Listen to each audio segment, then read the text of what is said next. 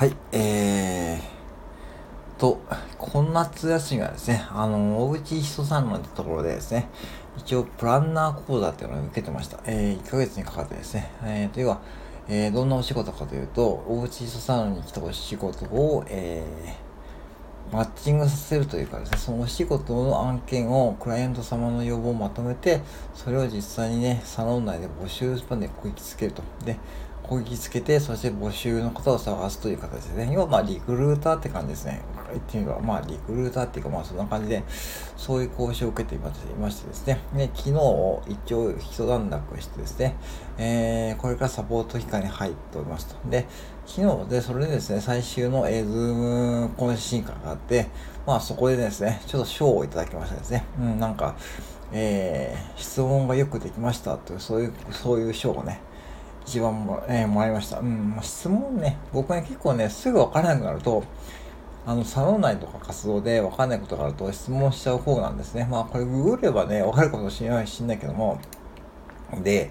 要は、ググってわかることを質問するのは悪いかっていう話ですね。ググって悪いことを質問するのは悪いかっていう話なんですけども、結論から言うと、悪い場合もあるし、悪くない場合もあると思いますよね。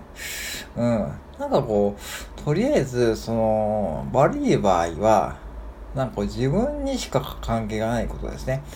うん、例えば個人的なことを聞きたい場合とかね、本当にこう、自分だけ知ればいい情報に対してこう、サロン内で質問するのは、多分これは悪い質問の例だと思います。で、逆にいい質問、逆にググってもわかるけども、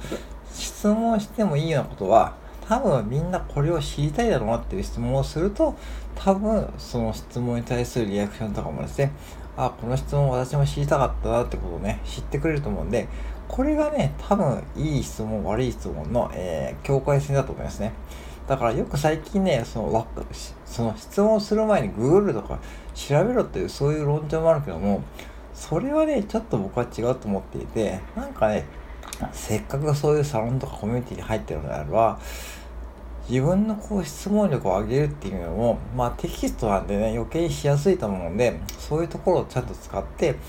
なおさらお金を払って入ってるサロンであれば、そういう質問をしてですね、自分のこう、知識を広げる、その自分の質問力を上げるとともに、周りの人たちの反応を見て、あ、これはちょっとやっていけない質問だったなとかね、そう一個一個学んでいくといいと思います。うん。だから、逆に質問しないと、そういう悪い質問、いい質問の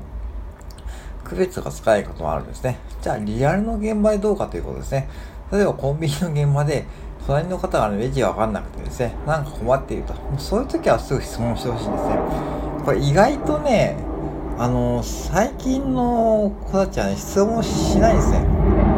わかんないまま悩んでるというか、わかんないままずっとね、これ以上までやってますね。横に先輩がいるのに、結局、間違えたまま終了しちゃって、後からセブンイレブン本部から連絡が来て、これ、これ違ってましたとか、例えばチケットの発見の仕方ちょっとミスってましたとか、そういうのたまにあってですね、そうするともうね、後のリカバリーが大変です。だから、そういう現場ではもうね、なんか、その、なんだろう、質問されると叱れるって思ってるのかな。うん、なんかね、わかんないけども、逆に質問しないと、質問すると叱られるか、質問すると叱られると思ってるのか知らないけども、質問すると叱られると思うんじゃなくて、質問してもいいんだけども、叱られないと。てか逆に質問して叱ってくるようなタイミングっていうのは多分あると思うんで、そのたもちろんその相手がね、忙しいとかね、ちょっとご機嫌な面とか、そういう時あるかもしれないけども、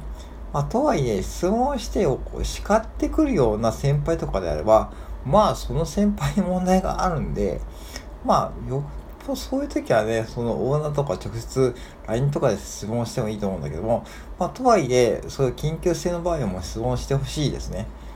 うん、意外とね、質問しないんですね。うん。で、まあ、その場に雰囲気慣れてくると、その、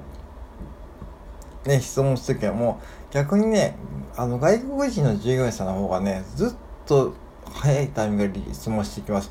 もうわかんないことはね、逆にこれお前、こんなことも知らないのかっていうことをね、たまに質問してくるんですね。うん。だから逆に彼らの方が、その質問回数がダントツに多いんで、やっぱしね、仕事の吸収スピードも速いですね。もちろんね、こっちはちょっとね、イラッとすることもある人は、これ、え、これ、こんなん、もう前もやったんやんってことね。あるけども、まあもうそれはもう言わずに、まあでもまあ、無事で教えてあげると、まあ覚えてくるんで、逆に言うと彼らの方が、多分、その、なんだろう、その自分の仕事のスピードが速い感じがしますね。うん。